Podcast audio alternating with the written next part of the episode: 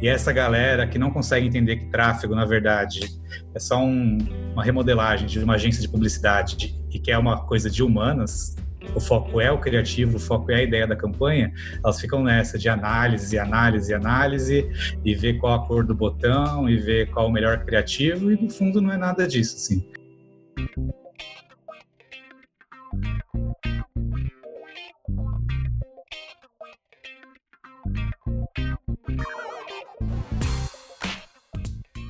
Fala galera, aqui é o Salles e esse aqui é o Teste AZ, um podcast sobre marketing digital. Aqui é o Bruno Gabarra e a gente troca ideia sobre lançamentos, estratégia, tráfego, copy e tudo que envolve esse mundão digital. E eu sou o Rodolfo Franzin e fica ligado que a gente vai ter um papo mais aprofundado, beleza? Para quem já domina o básico.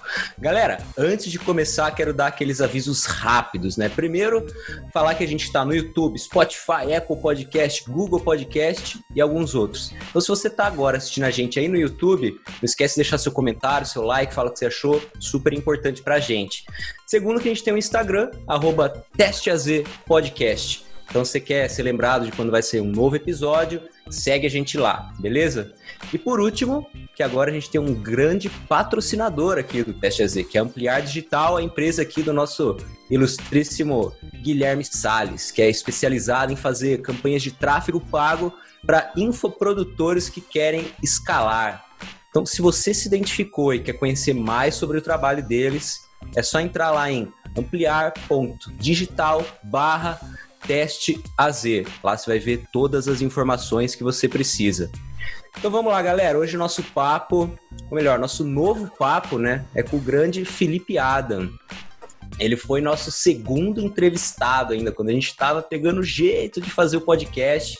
Ainda tem muito a aprender, mas naquele episódio, galera, sério, dá até vergonha de assistir, mas faz parte, significa aí que a gente está evoluindo. Adam foi também a pessoa aí que deu aquela alavancada, né, no alcance do teste AZ lá no começo. E a gente é eternamente grato por isso. E hoje ele retorna aqui para uma parte 2, né? Um, mais um papo aí que, como você já deve saber, ele é gestor de tráfego, coprodutor 7 em 12 e um dos principais players aí do marketing digital do Brasil. Então, sem mais delongas, Adam, para começar nosso papo aqui, conta pra gente o que, que mudou desde o último papo. Eu já sei que você criou aí toda uma esteira de produtos, né, desde aquela nossa última conversa. Quais foram as atualizações aí que você pode passar pra gente? Cara, eu, eu lembro desse último papo, até o, um pessoal pegou um pedaço que eu falo que eu não ia ter curso, né? Que eu não pretendia fazer curso. Seis meses depois, sete infoprodutos. Uma mega esteira, empresa crescendo para é, quase. A gente vai terminar o ano com 15 pessoas. É, eu acho que mudou muita Caramba. coisa, mano. Eu tava, eu tava começando, assim, né? Eu achava que eu tava indo bem, mas agora eu sei o que é ir bem mesmo. Tô, tô, tô num, numa situação bem melhor. Que da hora. E acho que dei um crescimento bom, assim, tanto na parte de dos meus clientes, quanto na parte de clareza de, de ter uma agência de tráfego, quanto na parte de ser expert, assim, né? É, naquela época eu não sei nem se eu tinha lançado Close Friends, acho que eu tinha acabado de, de entrar, assim, acho que nem tinha Você tinha Friends, acabado de fazer antes, o primeiro, tá é, passando o, o é, aquele post grandão lá para entrar no Close Friends. Foi onde a é, gente... o Adam existe. Aí a gente chamou é, você. É. é. aí depois aconteceu. Aí depois eu fui lançando os produtinhos, fui crescendo e é isso, mudou bastante coisa assim desde então. Nem em São Paulo tô morando mais, né? tipo, tá onde agora? Tá, tá fora da Curitiba. É, Curitiba. Acho que é legal de falar pra galera também que é isso que acontece com quem passa pelo teste AZ. O cara evolui muito em um ano, né? É, então, é... tudo é o teste AZ, né? Tudo. Se não tivesse passado por aqui, não tinha acontecido Na, nada. Nada seria igual. Não, e tem, tem, uma coisa que eu acho legal falar, que o Adam provavelmente ele não sabe, né? Mas quase que o podcast ele foi criado por causa do Adam. Você sabe dessa história? Não. Isso é verdade, é verdade. É verdade, cara. A gente, a gente não podia falar lá porque era o primeiro. É, tava começando, né? Então, falar, né? tinha que manter tipo a assim, classe, né? Eu não sei quem aqui, eu não sei quem aqui, se foi o Gui ou se foi o Marcão na época que tava com a gente, mas alguém falou, cara, vamos chamar o Ada pra. A gente tinha um bate-papo toda semana. E aí alguém falou, cara, vamos chamar alguém para esse bate-papo. Aí alguém conversou com você. Eu não lembro se foi o Marcão ou se foi o Gui. Foi você, Gui? Foi Gui. Eu acho que fui eu, sim. Foi o Gui. Aí ele é. falou, cara, vamos chamar o, o, o Adam também para um bate-papo aqui. Aí, então, tipo, ah, por que a gente não grava esse bate-papo? Ah, então por que a gente não faz um podcast? Foi, essa foi a parada. E aí, tá e aí nesse improviso sai pergunta do vulcão. o, o, apocalipse zumbi que leva o, o MacBook, celular, carregador. Ah, Adam, se tivesse um apocalipse, o que você levaria? Aí fica climão no episódio, ninguém mais sabe o que falar. Ai, Deus. Foi foda, cara. Vai ficar tranquilo, ai, ai. Adam. Todo mundo passou por isso, cara. Que isso a gente manteve até hoje. É, piorou, piorou, na verdade. Agora são três piorou. perguntas, tô zoando. cara, hoje. Foi massa. Sua, sua, você falou que tá com agência de tráfego hoje. É, você faz só infoprodutos, tráfego, presta serviço para outros clientes? Como está funcionando o seu negócio hoje? É, hoje a gente tem quatro clientes de cinco clientes de infoprodutos. O principal é o Ravi Carneiro de inglês, que já joga um, um jogo mais alto. Tem o Flávio que ainda está incerto se vai continuar no mundo dos lançamentos, talvez pare, saia um pouco desse modelo de negócios. É, tem o Otton, que a gente vai começar agora, e tem outros dois que eu ainda não posso falar, mas que são muito grandes, assim. mas todo mundo vai saber, assim, até o, até o final do ano. E aí, eu, eu meio que parei de pegar novos clientes de infoprodutos, só que eu quero ter a parte de e-commerce também, para até para poder aprender e ensinar isso, assim sempre que me perguntam de e-commerce, minha, minha resposta é meio teórica, assim, né? O que eu faria, mas eu não tenho o campo de batalha de e-commerce.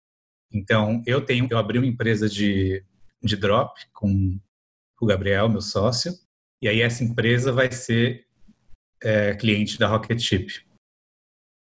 E aí, e-commerce, claro, a gente, a gente cobra pela porcentagem do investido, infoproduto como coprodução.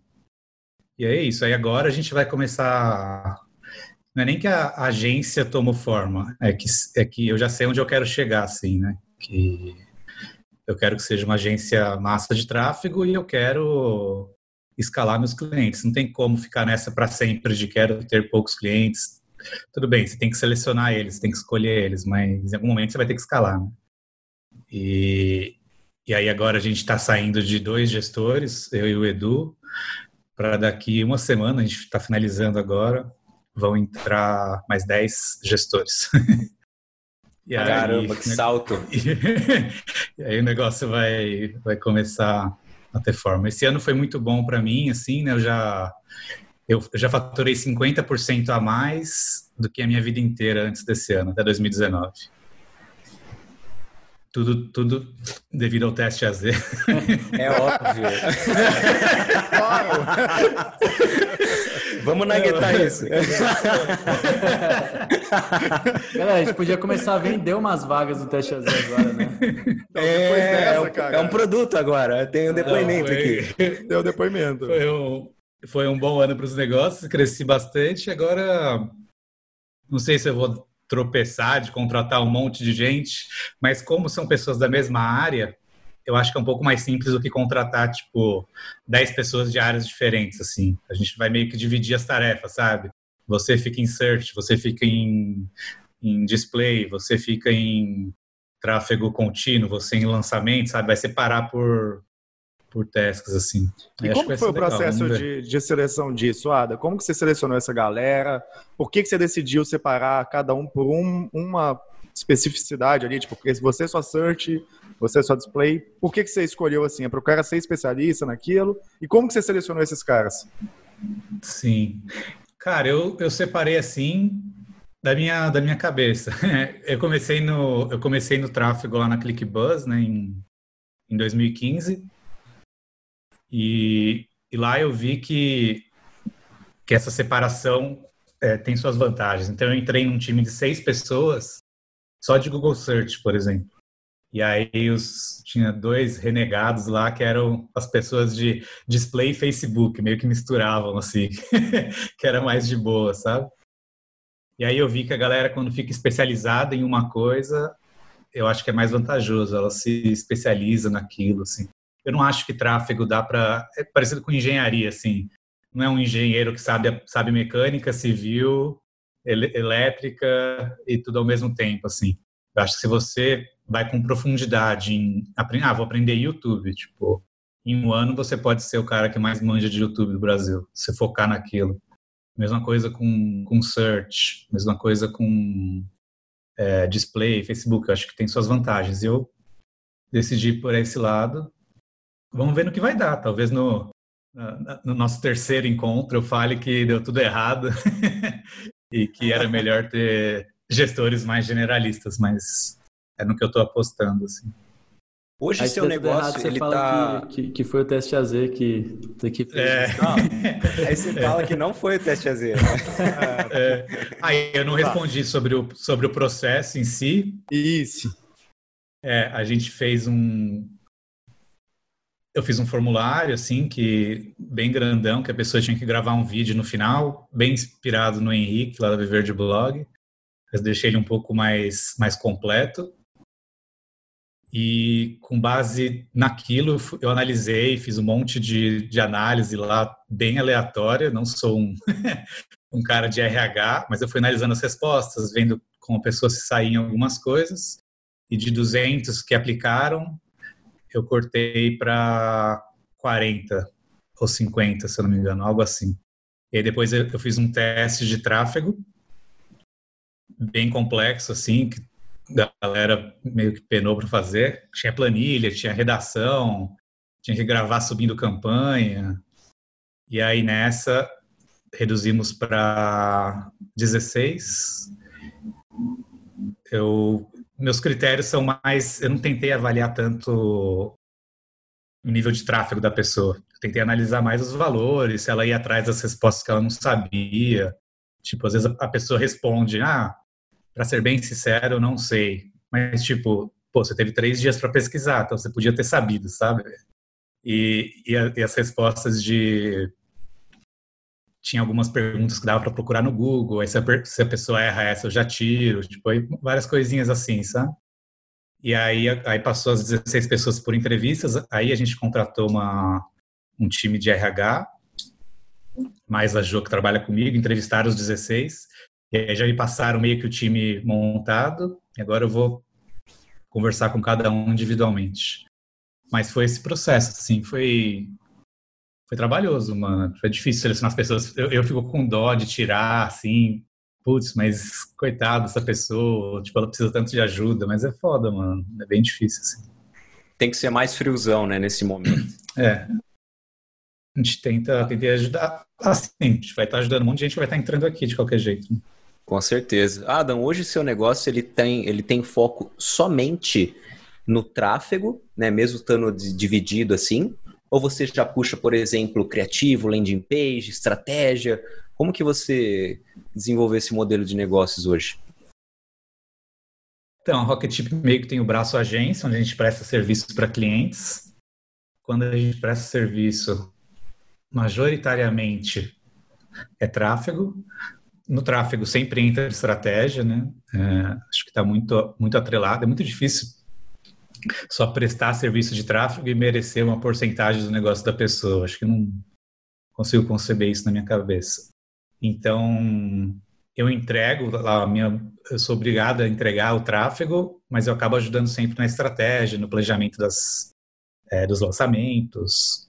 É, eu converso muito com o Fim, por exemplo, que é o sócio do Ravi, ele, eu trago para ele o que o mercado está fazendo, eu trago ideias, ele bate uma bola comigo sobre como vai ser o lançamento, tira algumas dúvidas e, e vai nisso. A gente tem, eu tenho um cliente que eu ainda não posso falar quem é, que eu só presto serviço, por exemplo, de copy e de landing page, que a gente acabou ficando muito bom nisso é, a partir do momento que eu virei expert. Assim. Então, eu tenho meu time de, de lançamentos, que eles me lançam, né? Então, é o copy, é página, funil, é, é, design e tal. A gente acabou prestando esse serviço porque são, são amigos, assim, são do, do meu mastermind. E troquei para uma, para uma coprodução, assim. Mas, no geral, é tráfego. Eu quero escalar a empresa como agência de tráfego. E eu tenho meu trabalho como expert que eu não enxergo que é para sempre, assim. É, a agência vai virar um, pode virar uma empresa que daqui 10 anos pode ser vendida, pode ser, a gente pode escalar, né? Pode ter 500 clientes, mil clientes, se quiser um dia. Mas eu, como expert, é por um é por uma janela de tempo, assim, né? É um, até para eu virei expert até para poder criar processos e ensinar a galera que está entrando como gestora na minha própria equipe, assim. Eu vi que eu ia matar, é, é, eu não falo muito essa frase de matar, eu fiz a versão vegana dessa frase, que é alimentar dois coelhos com uma cenoura só. Essa é boa, boa, boa. boa. É, e aí eu virei expert. Lógico, o dinheiro é bom, mas não é minha fonte de renda principal. Minha fonte de renda principal é prestar serviços de tráfego. E nessa, a gente está criando processos, está tendo meios de ensinar a equipe a fazer tráfego também. E esse é um dos motivos. Então, vai, vai, vai ter um momento daqui três, quatro anos que parte de expert talvez não faça mais sentido e eu sigo fazendo tráfego para clientes. E esses são os planos. Cara, é, eu quero entender como que tá, principalmente nesses últimos meses, como que foi conciliar essa vida de expert com empresário, com gestor de tráfego, contratando gente, um monte de coisa acontecendo. E assim, eu vendo de fora, eu, parece que você, você não é uma pessoa só, parece que você se divide em umas quatro, cinco, sabe? Eu queria saber na prática, assim, como que está sendo fazer essa gestão de tudo isso. Cara, tá bem caótico. É um equilíbrio de, de pratos, assim, né? Né? Não tem como você, principalmente no começo, que eu estou tendo que criar as aulas e eu faço a entrega ao vivo, então, tipo, estou dando as aulas do, do Profissão Tráfego de quarta-feira. Então, terça e quarta morre, assim, meu, da minha semana, é meio que para montar a aula. Segunda-feira é só reunião de equipe. Aí minha semana tá parecendo que começa na quinta-feira. Aí na sexta já acaba e no final de semana a equipe já não tá tão... Então, tipo, as coisas não estão andando tanto na velocidade como eu queria na parte de, de agência de tráfego como eu termino de entregar o curso, pelo menos a primeira versão, que é que dá mais trabalho, né, de montar as coisas e tal, termina em dezembro, aí eu começo a fazer um shift. Então, eu penso que é assim, no momento que eu virei expert, virou o meu tempo para 80% expert, 20% tráfego. Agora eu preciso começar a fazer a transição para pelo menos 50-50 no começo do ano que vem, para inverter e estar tá, tipo 80% na Rocket Chip e 20% como expert e até o momento que não existe mais a parte expert, ou enfim, daqui três, quatro anos, assim, é meu plano, pelo menos. Mas eu não, não tenho equilíbrio, assim, foi bem caótico. É, o que me ajudou muito foi ter mudado para Curitiba e eu estar tá mais isolado aqui, não ter que sair tanto, encontrar tantas pessoas, os amigos, tipo, eu me isolar acabou me ajudando, assim, sabe? Nesse processo que você teve de transição, né, de de repente trazer assim, não, agora você é, expert e a sua abordagem de falar, tipo, que teve um crescimento tão grande, né, nesse período, quais foram as viradas de chave que fez você ter esse crescimento? Você consegue pontuar? Tipo, foi alguma coisa de, de um mindset, um, um comportamento? Foi de repente entrar como expert? Foi de repente um novo cliente? Quais foram as viradas de chave para você ter essa alavancagem tão grande em tão pouco tempo? Uhum. Acho que teve duas viradas. É... A primeira foi ter poucos clientes, assim, não não ficar aceitando muitos clientes, conseguir falar não para para muita gente é muito difícil isso para mim. As oportunidades surgindo e eu e eu negando. E eu segui com Flávio e, e Ravi, Flávio Ravi, Flávio Ravi, até que essa concentração em poucos clientes valeu a pena. Então, o Ravi começou a fazer lançamentos de oito dígitos e a minha coprodução, que é, é pequena, assim, o negócio é gigante, né? tem 100 funcionários, é, começou a ser uma quantia relevante. Então, isso começou a, a me ajudar bastante. O segundo ponto é a parte de ser expert, me ajudou muito a ter mais segurança no sentido de lidar tanto com, com Ravi, Fim, quanto com Flávio, como se, se eu perdesse eles, eu não tinha mais medo, assim, o medo que eu tinha no começo, né? Se eu perdesse eles, em uma, duas semanas eu arranjava é, outro cliente. É, então eu já sabia que não essa tranquilidade de saber que você pode perder o cliente e não você não vai se fuder é algo que eu não tive por muito tempo assim que era porra se eu perder o Flávio aqui fudeu né? Tipo o que que eu faço? Você fica muito mais tranquilo e opera com muito mais tranquilo muito mais certeza das coisas assim quando você pode perder. Teve um terceiro uma terceira virada de chave também que eu vendi uma parte da empresa para o próprio fim e para o Ravi para ficar mais próximo deles e para gerar essa segurança. Então, foi uma troca, na verdade. O Ravi e o Fim são uma empresa, né, a Fluency Academy, que me rendem pelo menos um milhão ao ano, mas talvez dois, assim. Eu falei, tá, vai ser foda fazer eles assinarem um contrato de exclusividade por X anos, aqueles contratos que a galera tenta amarrar o expert, tipo, ah, se você sair tem que pagar uma multa de X milhões, tipo, não me via fazendo isso. Então, a gente fez uma troca, onde eu cedi ali perto de 20% da Rocket Chip, em troca de quatro anos de exclusividade fazendo tráfego deles e dos, e dos professores da Fluency Academy. Então, isso também me gerou mais segurança, me deixou próximo, criou uma relação de amizade, de parceria com eles. E agora eles ficam tranquilos de eu escalar Rocket Chip porque eles têm uma parte nisso. E aí, e aí nessa eu também negociei que eu posso abrir os números deles, posso mostrar o gerenciador deles quando eu for uma aula de tráfego. E isso gera uma autenticidade que aí vira um círculo virtuoso. Tipo, as pessoas me veem como autêntica, veem que o que eu estou falando é real, isso gera mais faturamento para mim e vai, vai girando a roda. Então isso acabou me ajudando muito, porque geralmente a galera esconde muitos números, né? E faz sentido, assim. Mas aí nessa negociação eu cedi uma porcentagem da Rocket Chip, mas foi um ganha-ganha. Eu acho que foi bom para todo mundo. Eu estou escalando muito a Rocket Chip, eles vão ter uma participação disso, mesmo que é, a comissão que eu tenha deles vai render menos para, sabe, como se eu estivesse pagando eles para operar, mas whatever, assim, vai valer a pena no, no longo prazo. Agora, como especialista, né? Qual que foi o maior desafio que você sentiu para ser especialista, construir essa esteira toda? Tipo, foi uma jornada, né? Você entrou com um curso grande, robusto, sequência de lives frequentes. Como que você fez essa... Como, que, como foi esse processo de aprendizagem, né? Os desafios que você encontrou ali, como que foi, você foi driblando eles? Então, como eu os desafios foram muito mais de do lado pessoal e de oratória e de colocar os pensamentos ensinar, assim, de didática, do que de é, da parte estratégica, assim, porque querendo ou não, desde 2015 eu tô nisso, 2016 comecei a lançar o Flávio e eu cuidava de todo o lançamento do Flávio, assim. Então a parte estratégica é, tava ok, assim, eu me sinto tranquilo com isso, não tenho tantas dúvidas, sabe? Então a parte mais difícil, que ainda é difícil para mim, é colocar o que eu sei no papel e ensinar as pessoas. Ainda não sou o melhor professor de tráfego possível, vou melhorando, mas nessa, assim, ensinando também vai me ajudando a, a aprender mais sobre tráfego, né? Você vai estudando e vai aprendendo junto e tal, mas os desafios foram muito mais nesse lado, eu sou mais tranquilo, vocês veem que eu não faço muito conteúdo assim no Instagram, não tenho paciência para isso, assim, tipo, vira e mexe eu posto alguma coisa, mas não tenho tanta é, essa pegada de ah, sou louco do conteúdo.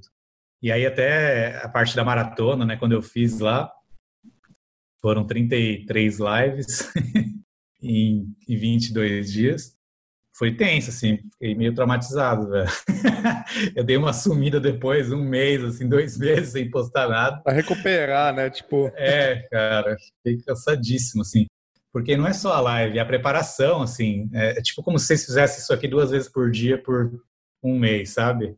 Você tem que estudar a pessoa, tá tem que estudar a pessoa. Aí eu ainda batia as perguntas que eu ia fazer pra galera, aí pensava num título, aí fazia criativo, tipo, foi muito tenso, assim. Aí agora Foi um modelo legal, porque foi estratégico, né? Eu não tinha tanta autoridade, foi para realmente haver ali uma pessoa ver que eu conhecia a galera, que eles eram meus amigos, e por que não me transferir um pouco de autoridade assim nisso. Aí agora eu já me sinto mais confortável no lançamento, eu vou ensinar algo. Então, é o próximo. Assim, no lá quatro meses, ainda não tinha ensinado ninguém tráfego. Então, eu me sentia mais confortável fazendo live, por exemplo, entrevistando as pessoas. Agora eu já consigo virar o jogo, misturar, vai evoluindo nesse sentido. Cara, e, e, como que você quer fazer agora no assunto da, da sua agência? Como que você quer escalar ela? Então você está contratando pessoas, beleza, um time, mas como que você vê para os próximos anos? Você até falou que é um, um, modelo de agência muito diferente de um modelo de ser um expert, de ter um lançamento, seu infoproduto, que realmente não é, talvez não é uma coisa que pode ser vendida, mas como que você vê a Rocket Chip daqui 10 anos? É, sei lá, você vê realmente com mil clientes, igual você falou que pode ser, ou, é, ou não? Você vê ela uma agência menor de número de clientes, porém grandes clientes? É, ah, e uma coisa, mais... e, se, e se você vê também com clientes fora de infoprodutos? E e-commerce e tal? Eu acho que é mais uma. O pessoal chama de agência boutique, né? Fala que só tem cliente grande, assim, tipo, não, não escalar no nível de, de ter muitos clientes. É que assim, é muito foda prever, né? Daqui, tipo, há 10 anos eu, mano, tava estagiando no, em obra, sei lá. Mudou tanto em um ano, né, velho? Tipo, imagina é, 10. Tipo... É, é. É... Vai, três Porque, anos, assim, vai. Três anos talvez é, seja tipo, mais fácil. Nunca vou ter curso. um ano depois. É, faz seis um meses. ano? Seis meses, tá ligado? Tipo, Não vou ter 500 clientes. Um ano depois, mil clientes na agência. É, tipo, eu vejo. Eu vejo que as agências de tráfego, agências de lançamento que têm muitos clientes, não conseguem manter a qualidade, assim. Como eu não sou expert em gestão, eu tenho mais medo ainda disso, tipo, do que vai acontecer na escala, assim. Meu sentimento hoje é que eu quero ter uma empresa de 20 funcionários que faz 10, 15 milhões ano e eu tô feliz com isso, assim. Não, não preciso muito chegar em é, 50 milhões, 100 milhões, mas esse sou eu hoje. De repente eu vejo, tem gente que fala, tipo, é, eu já vi o Marcos Paulo falando isso. Ontem estava lá na live é, no meu Insta, a Cris Franklin falou a mesma coisa, tipo, que é mais tranquilo ter uma empresa de 100 pessoas do que de 10. Porque quando você tem empresa de 100 pessoas, não é mais você lidando com as pessoas. É, você lida com uma, duas, três que fazem a ponte entre todas as outras, sabe? Então, talvez o meu medo hoje seja, puta cara, tá foda essa empresa aqui com cinco pessoas. É, mas talvez seja vai ficando mais fácil com o tempo. Se ficar, eu conseguir ter pessoas de, de confiança ao meu lado que vão tocar isso, aí talvez sim, por, por que não crescer? Mas hoje meu sentimento é ter uma agência pequena, é, 5, 6, 10 clientes, beleza. Mas não 20, 30, assim. E sim, eu quero misturar com e-commerce. É, quero ter pelo menos alguns clientes de e-commerce para poder falar mais disso também, porque o mercado tende a migrar muito para e-commerce. Eu acho que e-commerce sempre vai estar tá aí, né? Infoproduto é mais incerto. Vai ter esse modelo de lançamento em cinco anos? Não sei se vai ser igual, como que vai estar tá o mercado. Tipo o que está acontecendo agora. Se daqui a cinco anos o preço do lead estiver 10 reais, vai inviabilizar os lançamentos. É, aí a galera vai ter que migrar para outros modelos, assim. Tipo agora, tem galera tendo prejuízo pela primeira vez de lançamento, porque tá uma tá sangrento o negócio, assim, né? Tipo, a galera saltou de leads de 3 reais para 10, para 15, não sabe o que fazer. E se mantiver assim, meio que mata o modelo de captura de leads massiva, que é a base de qualquer lançamento grande. E aí vai ter que migrar. Então eu quero, eu quero ter expertise de e-commerce, que eu falei, tipo, eu tenho uma empresa de drop que eu estou começando com o Gabi, aí a gente vai é, ela vai ser o primeiro cliente de e-commerce da Rocket Chip. Dando certo, a gente vai pegando outros. Fora de e-commerce, infoproduto, você não vê, né? Tipo, um negócio mais tradicional, sei lá, tipo é. uma grande marca, sei lá, não, talvez não uma Pepsi da vida, mas algo assim mais tradicionalzão, você não enxerga já.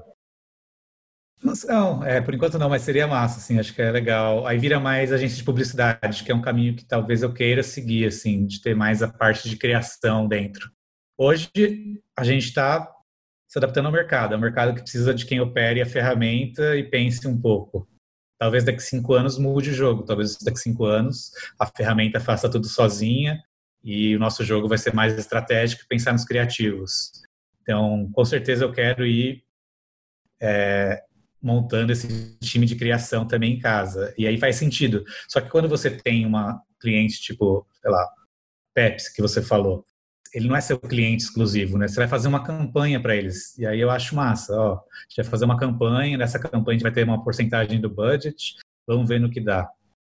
É menos pressão do que todo o resultado da pessoa depender de você, como é o Ravi, todo o tráfego tá comigo, tipo, se der errado aqui, dá errado lá, sabe?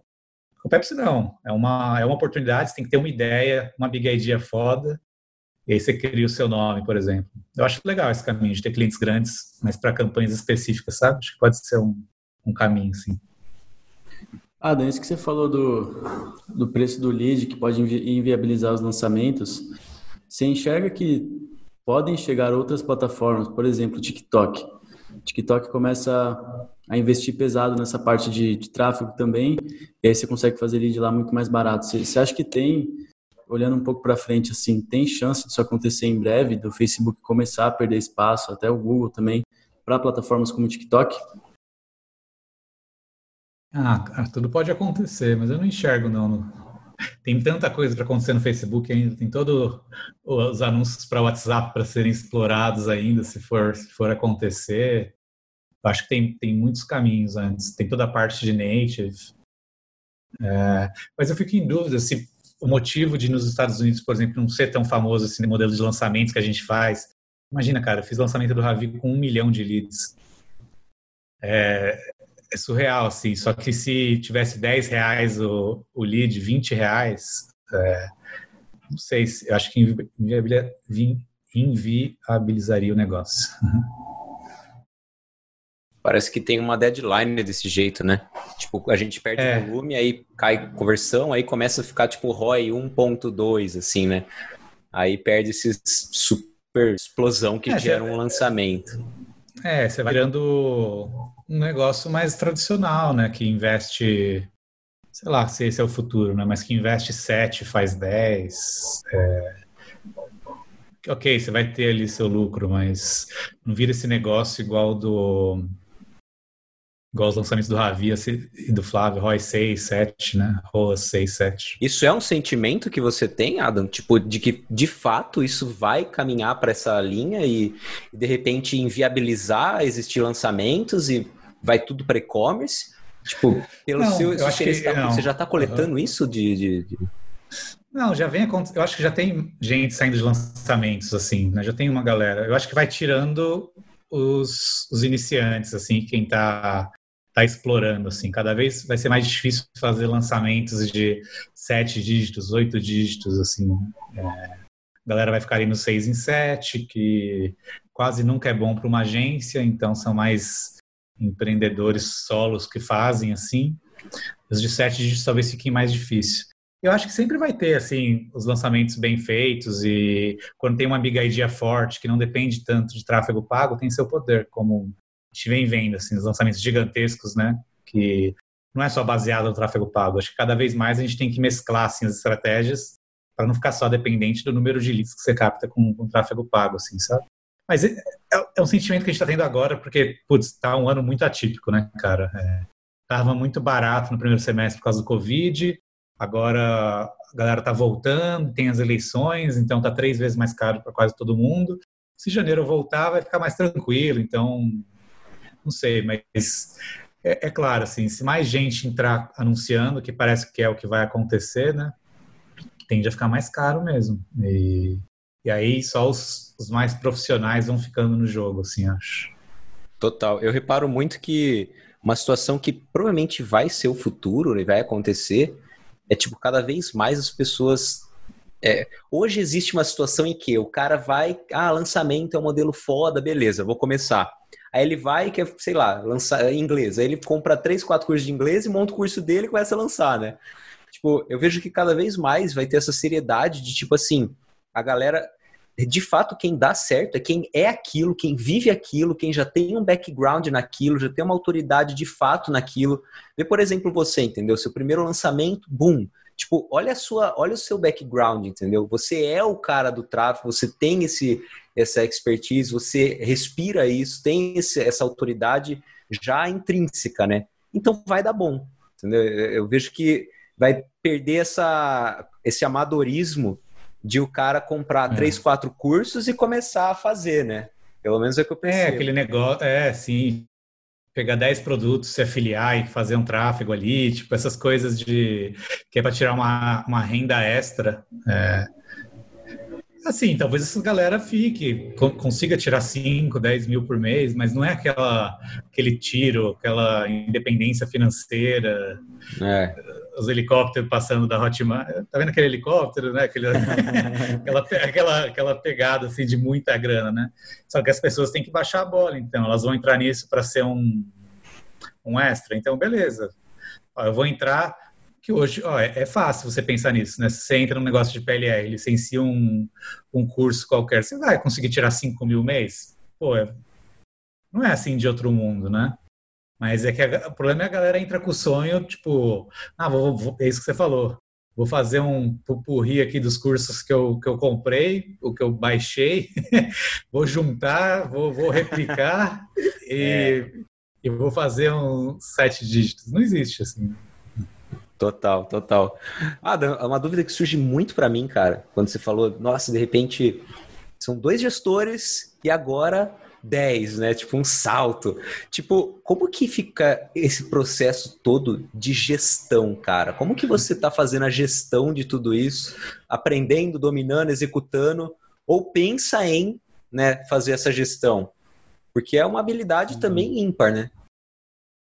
É, que eu não tenho.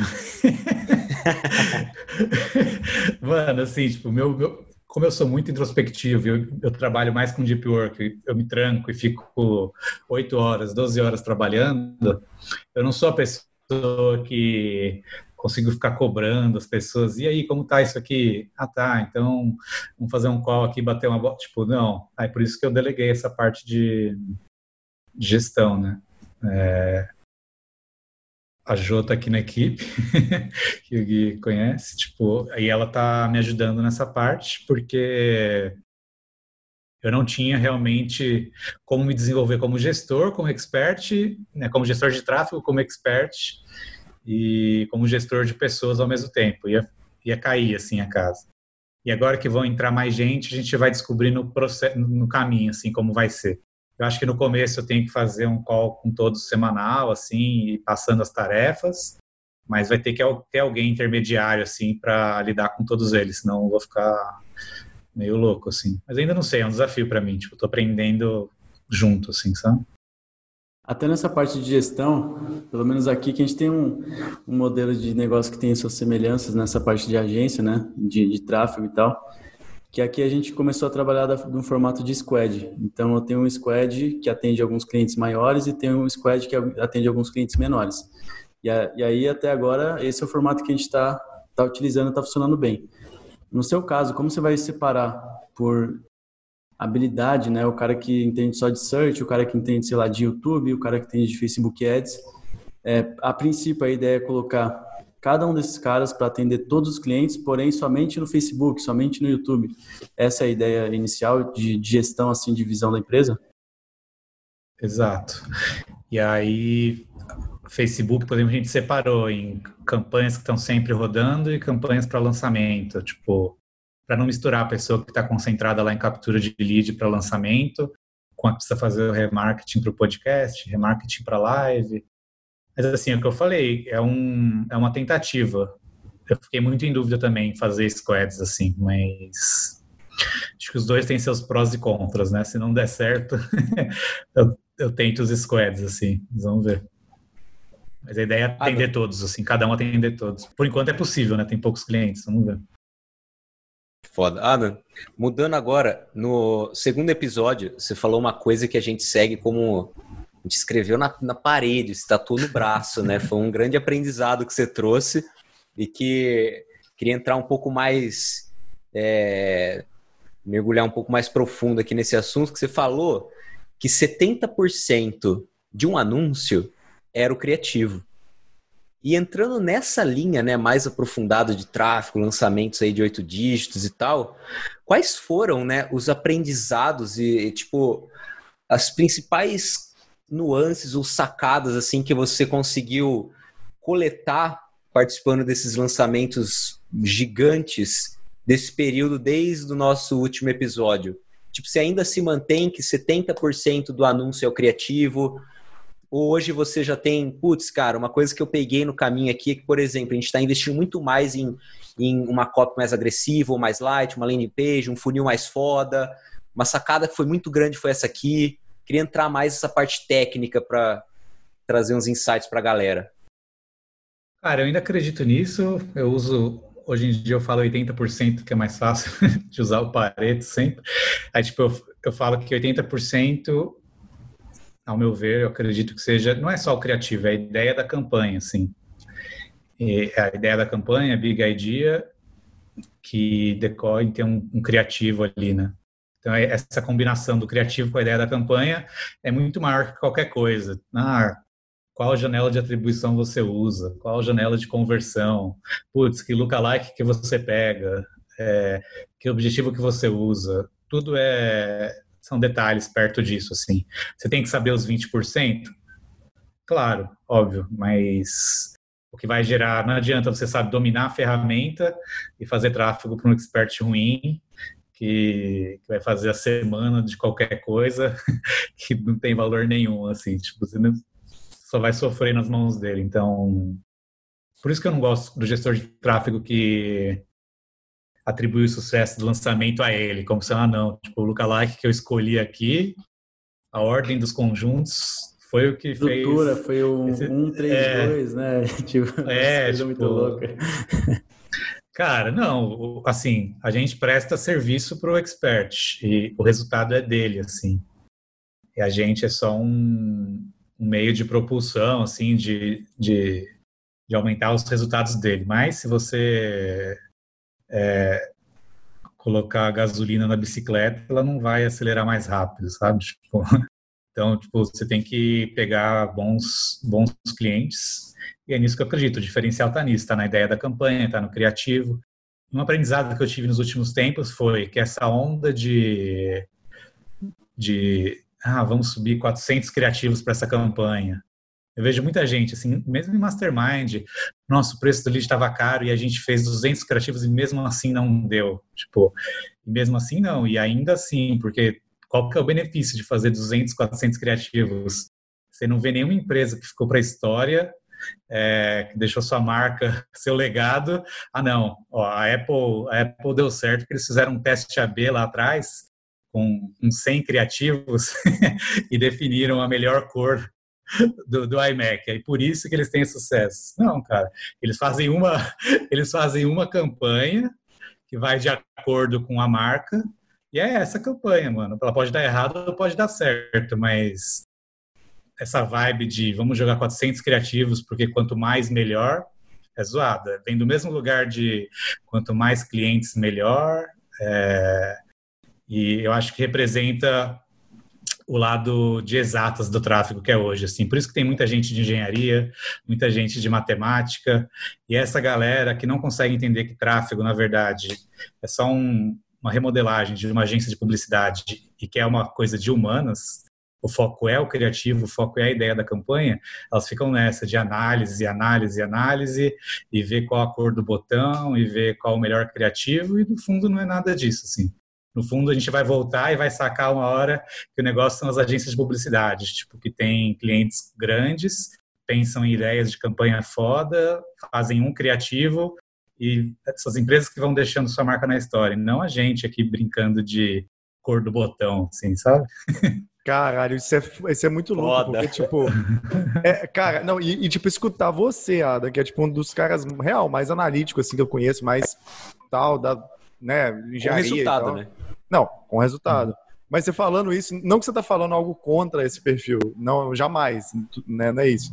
Mas é, é a gente desconstrói muito do que está pairando sobre o mercado hoje, né? no fim, é, é, no fim é que é muito mais é a solução mais fácil, né? E o pessoal vai caminhando para a solução mais fácil. Então é muito mais fácil para o gestor pedir para a equipe lá gra gravar 400 criativos do que ele ajudar a pensar em uma ideia foda para a campanha, assim. E aí, oh, nessa, ele tira dele da reta. acho que é mais e... difícil, porque você receber 400 criativos para testar também, é, jogar que pariu. lá e deixa, né? Me mostra alguém é. que e me mostra alguém que testou realmente os 400, hum, ainda mais no lançamento, tipo. É, Rodolfo, como você ainda, testa ainda isso de uma gente... forma é, de uma forma confiável, tipo, jogar lá os 400 e ver qual sai não é testar, né? Não, não dá. Ainda bem, né, Rodolfo, que a gente não conhece aqui, nós dois, ninguém que fez isso, jamais. Então tá tudo bem. Não. E, cara, parando pra pensar assim. Indireta aí, né?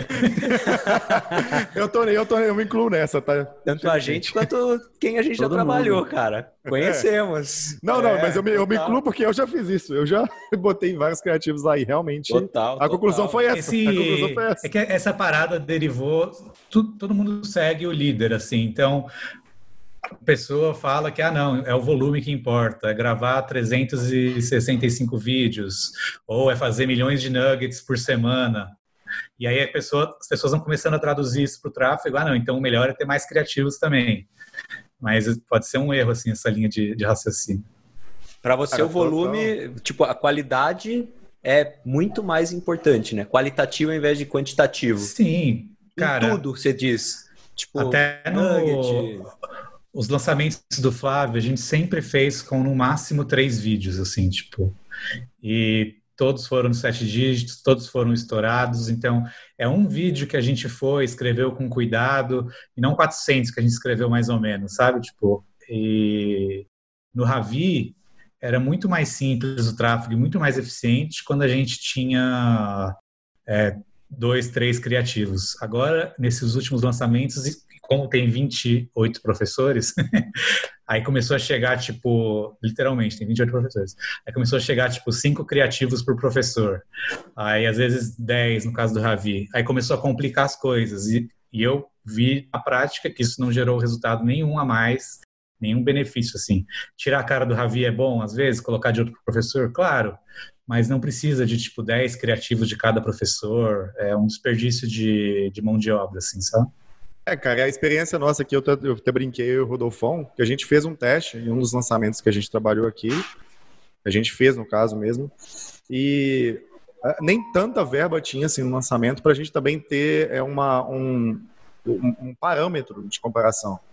E aí a, a parada parece que embola e é, em vez de ajudar, vai atrapalhar, não fica conclusivo e gera o que você falou, né? No, no Cara, fundo, é, é, muito mais importante a ideia por trás daquilo. Não tipo, ah, qual foi a primeira frase que você falou? Qual foi o fundo que você usou? Isso tanto faz, não. dependendo. Sim. É, não, né, não, é isso que não vai, é isso vai fazer a diferença, sabe? É, é, Ainda mais lançamentos. Cara, a gente tem três semanas para fazer a captação. O que você vai fazer com 400 criativos e que tipo de resposta confiável você vai dar? Você tem um monte de fatores envolvidos é, a conversão tende a aumentar mais perto do lançamento. É, às vezes um criativo você testou no domingo, outro na sexta, outro na quinta. São milhares de variáveis. Você não vai ter nenhuma resposta confiável disso, assim, sabe? E existe ah, também uma situação a... de... Vai lá, Gui. Não, eu ia falar só que me lembra a lógica de afiar o machado, né? Que a ideia de você fazer tudo em volume é como se você estivesse dando machadado o tempo inteiro. Tipo, só que é. você não parou para afiar. E a ideia de você pensar mais é tipo, eu vou sair com uma coisa, ou com duas coisas, ou com três coisas, né? Três criativos que seja, só que eles vão ser muito fodas. E eu sei que eles vão funcionar, porque eu já conheço é, minha persona, eu já testei algumas coisas, então fica muito mais assertivo. E eu acho que é o que destaca o nível de qualidade comparando com outros players, né? Porque se todo mundo tá fazendo esse jogo de volume, todo mundo vai fazer um monte de criativo meio bosta. Que, que você vai, né? Você não vai conseguir passar lá um nível de qualidade. Então, achei muito foda e é quase uma. É um peso que você tira das costas de uma galera, assim, só de Com falar certeza. isso, tenho certeza. Com certeza. Tem que passar essa mensagem para os experts agora. É, e sem falar que existe também, né? Existe o telefone sem fio também, né? De que assim, o líder fala uma coisa num, numa sala fechada, numa conversa, e o outro ouve, que o outro ouve, que o outro ouve. Aí vai respingar pra gente e assim, grave 358 criativos com fundo branco, e, e aí você vai ver o que o cara falando, não tem nada a ver, né? E a gente se fode é. aqui embaixo porque tá seguindo uma coisa que às vezes não tem nada a ver, né? Então é, é, muito louco isso. Total, cara. Eu acho que eu aprendi muito com o Flávio, assim, essa parte de fazer menos coisas com excelência, assim. Como ele sempre foi muito ocupado, ele sempre teve a pura vida, que tipo é a empresa dele gigantesca. Ele não é o cara que eu podia mandar 20 textos. A gente já tentou. Pede, pede 20, 200 criativos de... para ele. É, não, não, não existe assim, tipo, ele sempre falava, não, tipo, escolhe três, ele fazia dois, tipo, e dava certo, sabe, mano? É, só que é um que a gente escreveu com cuidado, teve revisão dos, de todos os lados, ficou uma, uma, duas semanas escrevendo, scriptou, tipo, não é pegar, não é tipo, ah, eu vou, vou sair pro parque, vou gravar 200 criativos com meu celular, tipo, 200 criativos mais ou menos parecidos, sabe? É. Então, e até o Facebook fez essa mudança aí recente de limitar o, o número de criativos por página e não é à toa. Real. Eles querem que a galera tenha mais resultado e, e, e, viram esse movimento de, ah, tipo, vou pôr milhares de criativos aqui dentro de um conjunto. Ele sabe que não gera resultado isso, então ele tem que obrigar as pessoas a, a ir para o caminho certo, né? Acho que o cara que faz essa, essa parte aí de política do Facebook, ele deve ter visto por país, assim, quantos criativos cada país usava. Aí o Brasil devia estar, tipo, 200 criativos por conjunto de anúncio, enquanto os outros países estavam lá 3, 4. É, o brasileiro é foda, mano. Eu lembro, eu lembro quando lançaram o Close Friends, mano.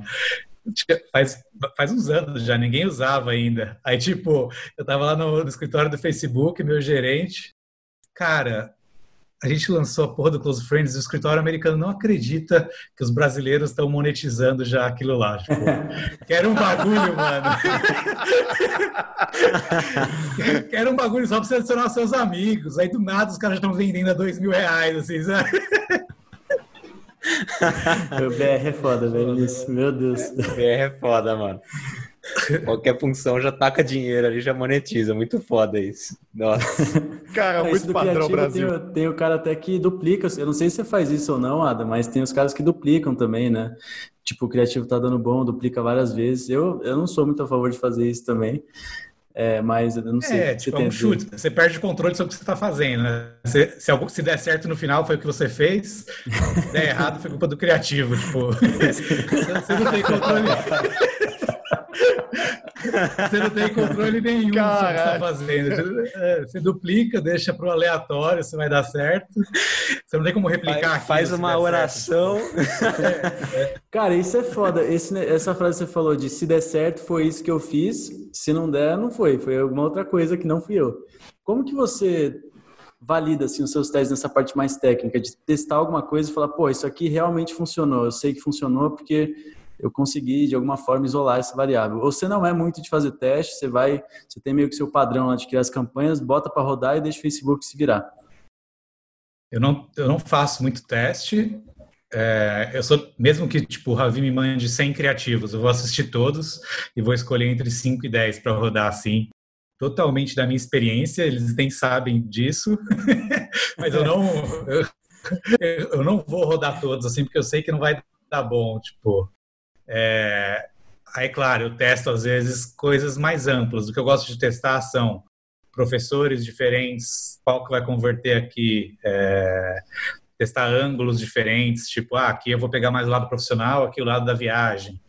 Testar coisas assim. Mas eu uso o teste mais como uma ferramenta de escala, porque quando você faz um teste no Facebook, ele vai separar as audiências em duas que não concorrem entre si do que para, ah, não, então eu vou ter uma resposta aqui do que funcionou, sabe? Não.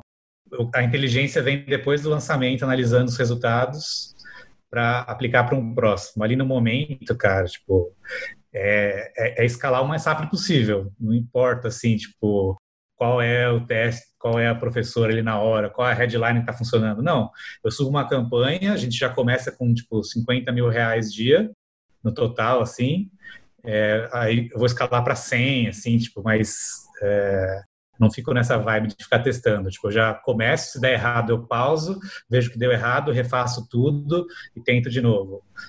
Não deu certo, mais dois dias, um dia, dois dias, pauso tudo, tento outro ângulo. Até dá certo. Mas eu não fico nessa de, de, de testando, senão eu nunca ia conseguir escalar na velocidade que eu preciso. Talvez entrando com e-commerce perpétuos mude o jogo. É muito mais simples de testar, né? É, está sempre vendendo. Aí o teste se torna mais importante. Mas como minha expertise está em lançamentos, teste não é tão válido para mim ficar testando ali para minha informação para você usar na semana seguinte, sabe? Prefiro fazer tudo o que eu posso e colher as informações depois do lançamento. É, a situação, de repente, um perpétuo, você consegue mudar a cor do fundo, aumentar 0.5 e isso deságua em você realmente, né? Agora, lançamento, você tanto não consegue tornar isso conclusivo, quanto não dá é. tempo, só estressa. Você e... não consegue isolar as variáveis em lançamento. Tipo, você vai ficar fazendo esses testes ao mesmo tempo, o expert tem que gravar CPL, tem, aí tem que montar, tem um monte de página para sair, um monte de e-mail para disparar e vira um caos, assim, né? É o que eu falei, você não consegue isolar a variável da cor do fundo da página no lançamento, tipo, tem um monte de coisa envolvida, tem tem o dia da semana, tem a proximidade do lançamento, tem alguma coisa que aconteceu no mundo, tipo, mano, é. não vai isolar a variável de forma bem sucedida. Parece que essas coisas mais minuciosas, né, o detalhinho do detalhinho, até pelo seu discurso, parece que você tem um tráfego mais, tipo, mais clean, né? Não é uma coisa tão ali aprofundada nas, nos, na deep, deep Facebook, assim, né? Deep web do Facebook, na função é, secreta. Tipo, não. vai mais da big idea do lançamento, da autoridade que está sendo gerada, etc., do que em outras variáveis menor, menorzinhas, né? Sim, tem umas. Assim, a complexidade vem pela escala, porque não é simples chegar tipo, em 100, 200 mil reais por dia no Facebook você vai atingir todo mundo, sabe? O alcance da nossa conta é 123 milhões de pessoas, do Ravi, que é, o, é quem tem internet no Brasil, assim. Caramba. Não é fácil, não é fácil, não é fácil escalar nesse a complexidade vem da escala, tipo, porque você, eu começo a ter que anunciar para todos os países do mundo, achar os brasileiros lá fora, é, atingir mais gente aqui, evitar que a frequência suba, vem disso, assim, são outras dificuldades, assim, sabe? Cara, você pode falar para a galera aí, principalmente quem é gestor de tráfego, tem muitos, né, que, que ouvem aqui o Teste AZ, como que é uma estrutura básica, assim, de uma campanha de 50k por dia? Quantos conjuntos de anúncio ela tem? Quantos criativos? É, você consegue, tipo, uma campanha de captação de lead? Até para desmistificar, uhum. né? Coloca uhum. posicionamento automático, separa. Se colocar posicionamento automático, separa os criativos lá. Como que, como que é? Vou dar um overview, então. Tipo, são 100 campanhas, não, brincadeira. tipo, a primeira.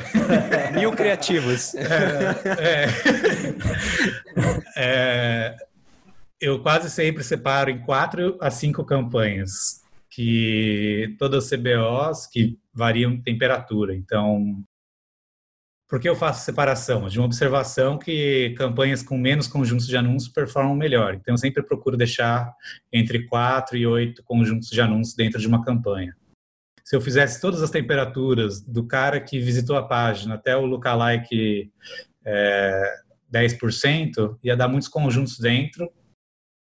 E nas minhas observações eu vi que não performava tão bem dessa maneira. Então eu comecei a separar as CBOs em, em campanhas por temperatura. A primeira seria um, tipo um, um super hot, que eu chamo, que é quem já assistiu uma por, 25% do vídeo da própria campanha e visitou a, landing page. Aí vem para minha base, porque fazendo lançamentos grandes você cria uma base gigantesca de, sei lá, 2, 3 milhões de e-mails. Então, também tem que anunciar para eles. Aí vem as pessoas que já conhecem o, o player, o expert, são os, os conjuntos, as audiências de envolvimento, assim. E aí vem as, as campanhas frias, que dependendo da escala eu separo em uma campanha para lookalikes e outra para interesses. Às vezes sim, às vezes, às vezes não. Mas a estrutura é essa. E aí dentro de cada uma dessas tem de quatro a oito conjuntos. É, hoje eu faço um conjunto para todos os posicionamentos misturados e um só para stories. E então são para a mesma para a mesma audiência tem dois conjuntos só que com posicionamentos diferentes.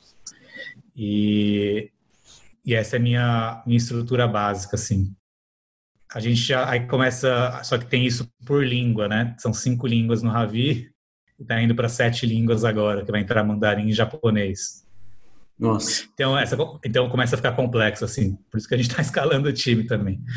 E, e aí a gente tem algumas contas de anúncio para inglês, por exemplo, para não ficar tudo na mesma.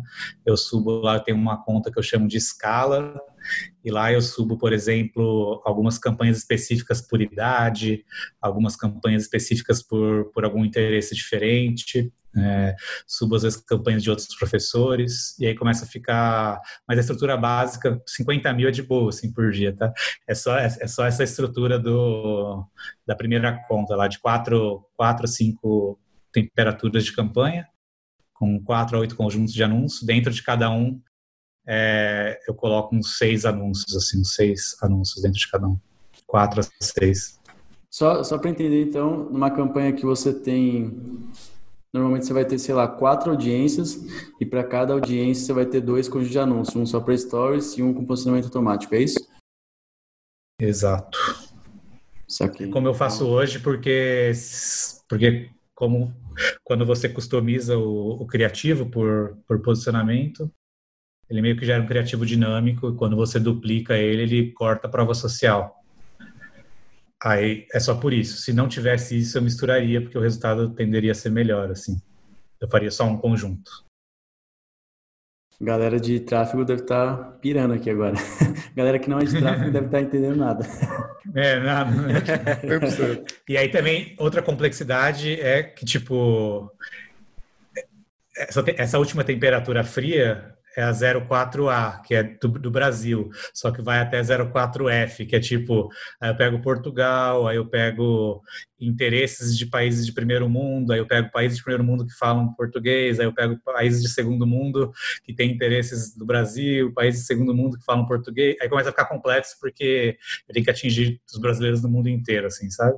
Aí, aí gera bastante campanha, assim, e por isso que fica é um trabalho operacional subir tudo isso, assim, sabe? E você tem que excluir todos esses outros, tipo, o mais quente, você vai excluindo o mais frio? Vou. Você eu, eu um faço uma hierarquia entre. É, eu faço uma hierarquia entre as campanhas, exato. Isso aqui. Se é do mesmo trazendo... nível 04, se é do mesmo nível 04, que é o frio, e tem a campanha de interesse de lookalike, eu não faço exclusão entre um e outro, assim. Mas, mas o, o, público warm, que é tipo quem conhece o player, os públicos de envolvimento, está excluído da, das campanhas frias. Mesmo trazendo essa simplicidade como um todo, vocês fazem algumas sequências de, de teste AB na página de captura, assim, para aumentar a conversão dela ou eles não? fazem. É, que aí, tipo, eu dou ideias, mas é com o time do expert, assim, né? É, de essa parte. Então, eu dou ideias, dou sugestões e eles testam lá, mas aí por enquanto, não cabe a Rocket Chip fazer esses testes da página. Assim, Mas é algo que é feito num lançamento desse nível, assim. Aí vocês mandam todo mundo para Telegram? Tipo, também? E-mail, Telegram? Ou qual que é o... A gente usa tudo. É e-mail, Telegram, ManyChat e WhatsApp, né? No último lançamento Coloca do Flávio e do Ravi, a gente... No último lançamento do Flávio e do Ravi, a gente usou o WhatsApp. Aí coloca grupo ou lista? Em grupos. Os dois, né? É, que é, é o lançamento monstruoso do, do Roser e do, e do Paulão. Eles ajudaram Paulão a gente. Paulão é o cara do Whats, a... né? Ele com certeza é. inventou alguma coisa monstra lá, porque ele ama o Whats. É, o Paulão, Paulão é o Paulão cuida, o Paulão cuida da lista de transmissão e da Operação Nárnia, que eu não. Se eles vierem aqui em algum momento, eles explicam, assim. E o, e o Roser cuida dos grupos. Então, os dois ajudaram a gente nos lançamentos do Flávio e do Ravi, porque é uma expertise difícil, assim, que a gente não domina ainda. Exige muita equipe, exige muito celular, são quase, foram entre mil e dois mil grupos, assim, no, no Flávio e no Ravi. Então dá um Nossa. trampo da porra, sabe? Que foda isso. Mas ajudou bastante o WhatsApp. O WhatsApp ajuda ainda mais quando o público é um pouco mais velho, igual no Flávio, que não tende a abrir e-mail, assim. Aí, aí exponencializa bem o lançamento. Não, é porque a entrega tem que. Você tem que entregar, né? Então, tipo, só e-mail, contar só com e-mail de repente é um, é um gap muito grande, né? Mesmo que é, seja uma abertura. Do Ravi, alta. assim, o pessoal é mais antenado, né? Já tá mais ok com e-mail. Mas eu vejo que do Flávio, público mais velho, que, tipo, tem 70 mil e-mails literalmente na caixa de entrada, recebe um monte de spam, assim, por dia, se perde lá os e-mails de, de lançamento. Então, aí um WhatsApp entra bem nesse público mais velho que não é muito do e-mail sabe? É, newsletter da Casas Bahia, Extra, Americanas, é, né? Fica Tudo. perdido ali no meio, né? Store Point da família. é. Caramba, que extraordinário isso, cara. É outro porte de lançamento. E isso você tem, tipo assim, quando entra esse porte, a sua equipe, ela já tá atuante. Ou você pega, por exemplo, 80% desse trabalho, ou você delega tudo e só vai acompanhando. O quanto você operaciona, você coloca a mão na massa em um lançamento desse porte? É, no no Flávio, por exemplo, já não era eu que estava fazendo o tráfego. É, já era o Edu aqui no braço direito no tráfego. No Ravi a gente tinha se separado em eu faço Facebook, ele Google. E mas começou a ficar muito muito osso com todas as línguas assim. Ainda mais que tem uma conta de anúncios por língua, então eu não consigo ficar duplicando, só mudando os criativos, sabe? Tipo, você tem que criar toda a estrutura em cada conta de anúncios assim. Aí começou a ficar bastante demandante. É, aí é por isso que a gente está contratando assim mais gente. É, mas eu quero cada vez mais sair do operacional, óbvio, e porque eu perco muito tempo montando a estrutura e tal. Quero ajudar mais na parte estratégica e um pouco na inteligência de como automatizar mais essa parte, como que a gente é, sobe tudo isso de forma um pouco mais automática. Por exemplo, quando eu trabalhava na ClickBuzz em 2015, ninguém usava o, o gerenciador lá do Google, tipo, era, as campanhas só eram subidas pelo Excel. Não existia possibilidade de alguém ir lá e subir campanha direto pelo Google nem pelo Ads Editor, tipo, é o Excel, você monta toda a estrutura no Excel e sobe. Então eu quero cada vez mais criar essa inteligência, ajudar a criar isso, para não ter que ficar perdendo um dia inteiro montando estrutura de campanha, sabe? Genial, genial. Fico até, até, chocado com o volume desse, porque é, é fora do, do, do, padrão aqui, a gente está acostumado. mas, aí, mas a gente está 100% do tempo com os clientes, ninguém mais faz tráfego para eles. Então, mesmo no período que não tem lançamento, a gente está lá fazendo remarketing de live, de podcast, faz parte do, é, do nosso escopo. Copy vocês não puxaram? Ou ah, cara, como a gente é, é, como a gente é, eu escrevo, a gente escreve os anúncios assim, né? É, a maior parte dos, dos anúncios. Pelo menos a parte do criativo do Facebook, a headline, o texto ali e tal, a gente escreve aqui. Não são eles que escrevem. Eles no Ravi, por exemplo, eles scriptam o texto do vídeo, não é a gente, eu só dou ideias assim. E no Flávio a gente já cuidava, por exemplo, então varia de cliente para cliente, sabe? Mas a gente acaba dando palpite de cópia, assim. No Ravi eu entro na página e falo algumas coisas para mudar. Às vezes é o, é o, próprio Fim que escreveu alguma coisa e ele é gringo, aí rola uns errinhos, aí uma coisa que poderia ser dita de uma melhor forma, a gente vai ajudando. Eu tenho uma curiosidade a respeito dessa, desse porte de escala, assim, vocês focam muito em Facebook ou abrangem para search, display, YouTube? Qual que você sente que performa mais? Ainda Facebook performa melhor, mas é, meio que parece que o YouTube está virando o jogo, sabe? É. Nesse último lançamento do Ravi, o YouTube foi igualmente importante. Assim, acho que metade dos leads vieram de cada lugar. É, quando chega numa escala assim, é, às vezes é difícil escalar, continuar escalando no Facebook e no Insta, no YouTube se torna mais um jogo mais interessante. Sinto que na escala o YouTube, principalmente, se torna essencial, assim, sabe? A gente não explorou ainda tanto captura de lead pelo Google Search, pelo, pelo display, por isso que porque faltava braço, assim. Agora a ideia é ir melhorando nesse sentido também. Todo sentido, extraordinário. Eu tô bugado aqui. É muito número. Sim, cara, nossa, é bastante coisa. É engraçado até, eu fiquei com esse negócio da, da de subir as campanhas pelo Excel, né? Porque eu já trabalhei numa startup que hoje eles fazem criativos em escala. Então você tem o um template lá do seu criativo e ela faz, transforma aquele template lá em mil criativos. Então, por exemplo, você tem um e-commerce né? Você tem um e-commerce, você precisa fazer criativo para cada um dos produtos. Você tem mil produtos lá no seu e-commerce. Então ela já pega aquele padrão e troca a foto do produto, troca o preço é, do produto, uma oferta, pode trocar o logo também. Enfim, é uma empresa de uma amiga minha que, que faz exatamente isso. E aí eu lembro que uma vez ela me falou, acho que ela me mostrou uma planilha lá do Facebook para subir campanha também. E eu falei, caraca, velho, não sabia que esse negócio existia. Só que é um Excel assim com 300 mil colunas, né? Que eu nem sei como é que preenche.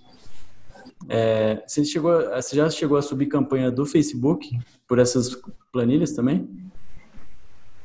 Não, ainda não. A gente subia bastante de, de Google, mas Facebook eu quero começar a explorar.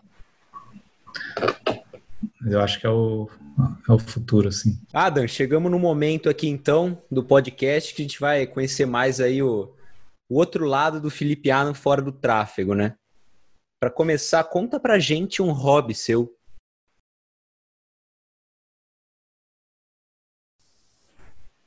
Cara, eu, eu gosto muito de série, é, gosto de ler, mas eu acho que eu não.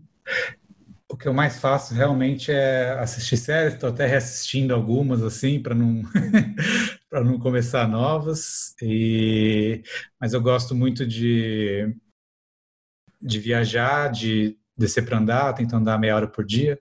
Mas os hobbies mesmo acho que são mais ligados a assistir série, filme e viajar. Cara, se você tivesse é. duas horas para trocar ideia com qualquer pessoa da história, não necessariamente ela precisa estar tá viva. Está de boa no café, uma pessoa que você admira, você tem duas horas para trocar uma ideia com essa pessoa. Qualquer pessoa, quem seria ela e por quê? Caralho.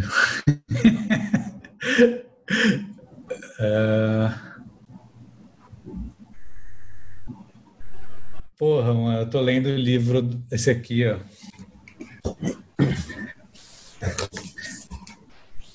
Confissões de um Publicitário, do David. É Ogilvy que fala, né? É Ogilvy, é.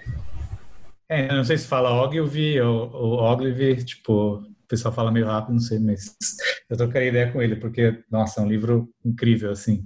Tá me dando muita ideia, assim, de, de, de agência e tal, porque e é muito massa. Quando ele escreveu esse livro, ele tinha, tipo, 19 clientes na agência dele. E ele escreveu o livro como uma forma de alavancagem, sabe? Tipo, é, ele fala, eu escrevi realmente para trazer mais clientes para a agência. Aí no prefácio, que ele escreve 20 anos depois, tipo, ele escreveu o livro em 60 e pouco e o prefácio em 80 e pouco.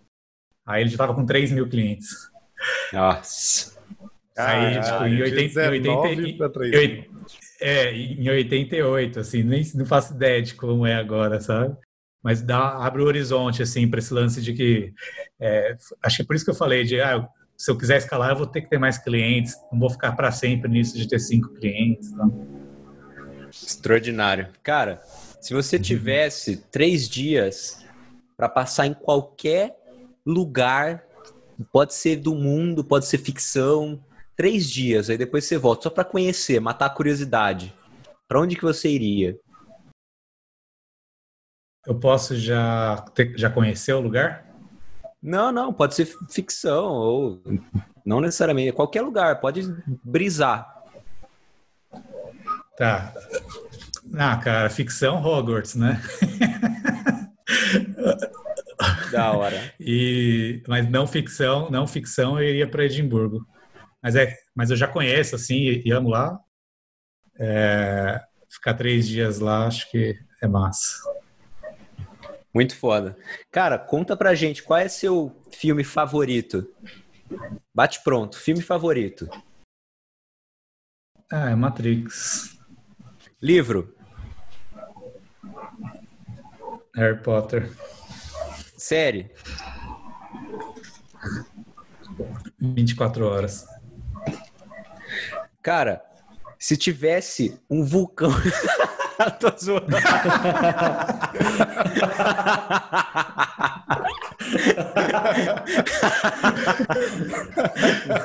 Tô zoando, mano. Vai, porra. Eu fiquei seis meses pensando em como responder essa pergunta. Não, brincadeira.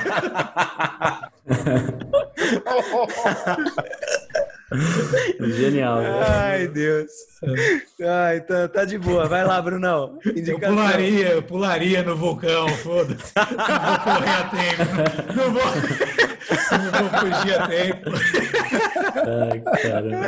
Ai, essa é boa, essa é boa. Quando a gente foi, antes da gente gravar o podcast, né, pra quem tá ouvindo, o Ada, a primeira coisa que ele perguntou, ele, galera, vai ter aquela, aquelas perguntas do vulcão, aquelas paradas esquisitas que você pergunta lá no final, vai rolar de novo e a gente vai, pode deixar. é, é, isso aí. É, é. Bom, vamos para a rodada de indicação então. E, bem, vou, vou começar. A, a, a minha indicação, o que acontece? Esses dias eu estou gravando o meu curso, eu é, estou fazendo um curso de tráfego lá no mercado hispano e eu estou gravando esse curso. E assim, gravar, acho que o Ada até falou isso aqui, que gravar realmente é completamente diferente, ensinar é completamente diferente de executar, né? Então também está sendo um desafio, o mesmo desafio que ele citou, eu, eu me identifiquei. E uma coisa que eu assim cheguei à conclusão até em conversa com o Rodolfão é que certas coisas assim quando a gente tá um pouco, assim, tá bastante fora da zona de conforto. Às vezes é melhor como se fosse tirar um band-aid, em vez da gente tirar ele devagar, a gente tirar de uma vez, né?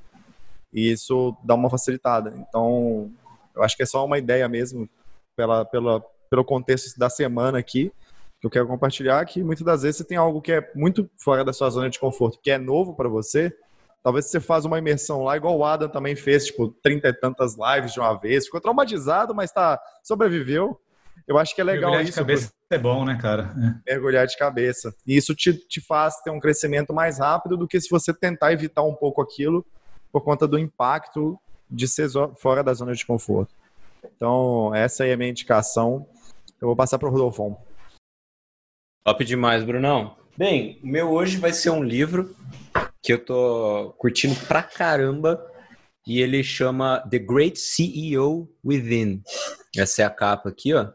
E é extraordinariamente top, ele é cheio de tipo, é um compilado de sacadas para você que quer se tornar um empreendedor, um CEO ele coloca aqui, mas tipo, é um empreendedor, um empresário, né, que tem seu negócio e tal, pode estar tá mais avançado, pode estar tá começando.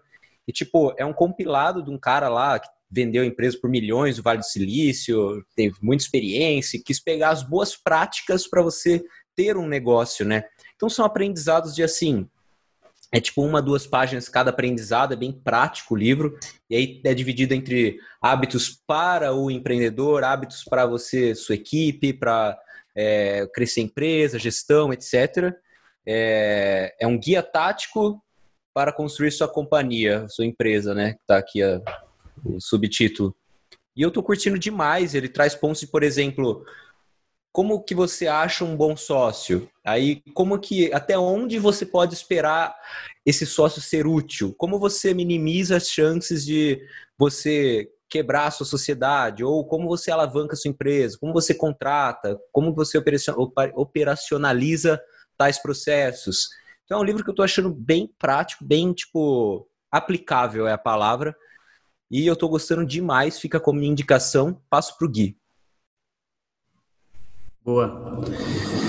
É, minha indicação hoje, é, eu voltei a treinar jiu-jitsu faz pouco tempo, faz umas duas semanas, que eu já treinei há um, alguns anos atrás.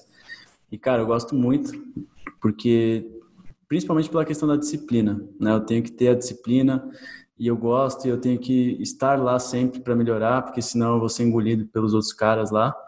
E aí eu vi uma frase, não lembro se foi na aula, se foi num vídeo que eu assisti, que eu comecei a assistir vários vídeos também sobre jiu-jitsu depois que eu voltei, que era é o seguinte, para você ser faixa preta, é só você, ou melhor, você só, você só não vai ser faixa preta se ou você parar de treinar ou você morrer. Então, é só isso que vai te impedir de chegar na faixa preta. E acho que isso a gente consegue levar para os negócios também. Então, putz, a gente só não vai crescer a empresa, só não vai ter sucesso, que seja financeiro, ou reconhecimento, ou ter mais clientes, etc., se você parar ou se você morrer. Né? Parar de aprender, parar de ir para cima, parar de fazer coisas novas, ou se você morrer.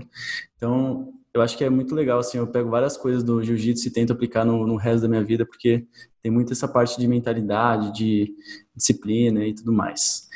E essa é a minha indicação. Vou passar agora para o Adam. O que, você indica aí para a galera, Adam? Massa. Ah, eu acho que todo mundo que mexe com tráfego tem que ler esse livro. Entra muito na parte criativa e do que realmente importa, assim. O cara criou a empresa eu ainda não, não, terminei, né? Mas tipo, ele era, acho que ele era taxista até os 40 anos, assim. Então, Adam, fala só super... qual que é o livro para a galera, porque tem gente que está no Spotify. É, sim. É, Boa. Confissões de um publicitário. E lendo ele me traz. Já tinha um pouco dessa clareza da parte de criativos, mas eu estou entendendo muito melhor que essa é a parte que importa se você quer trabalhar com empresas que vão gerar um legado, que realmente vão existir daqui 100 anos, assim, ao invés de, ao invés de ficar testando cor de botão, essas coisas. E, mas fora o livro, assim, tem uma frase que que eu, eu, leio ela todo dia, assim, tem algumas frases que eu leio todo dia, que eu gosto bastante, que é uma frase mais de motivação para saber que eu posso alcançar tudo que eu quero, que é tudo que você quer, alguém tem. Aí, quando eu penso nisso, eu vejo que, na verdade, tudo, tudo é possível, assim.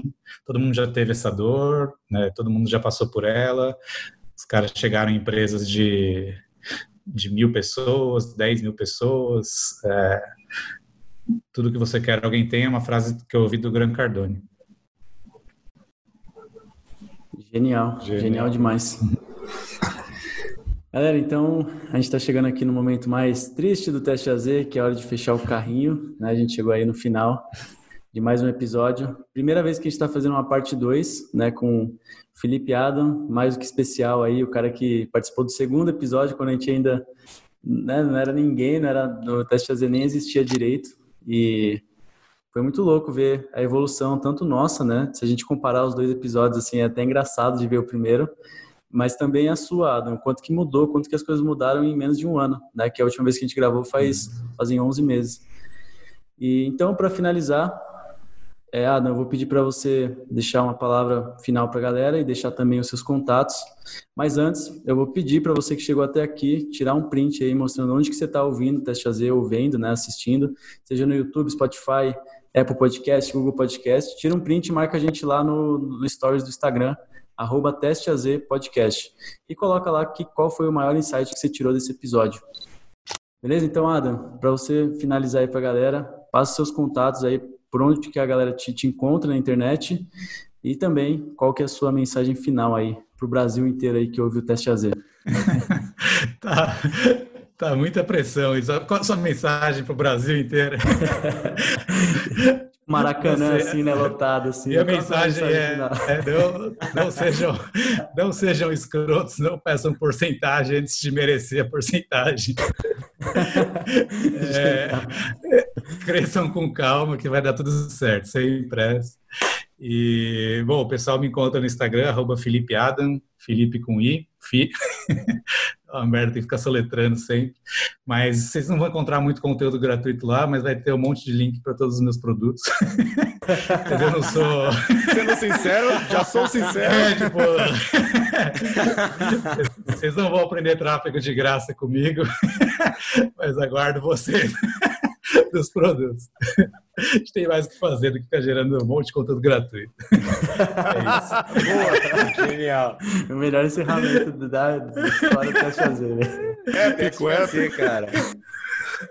Muito bom. É.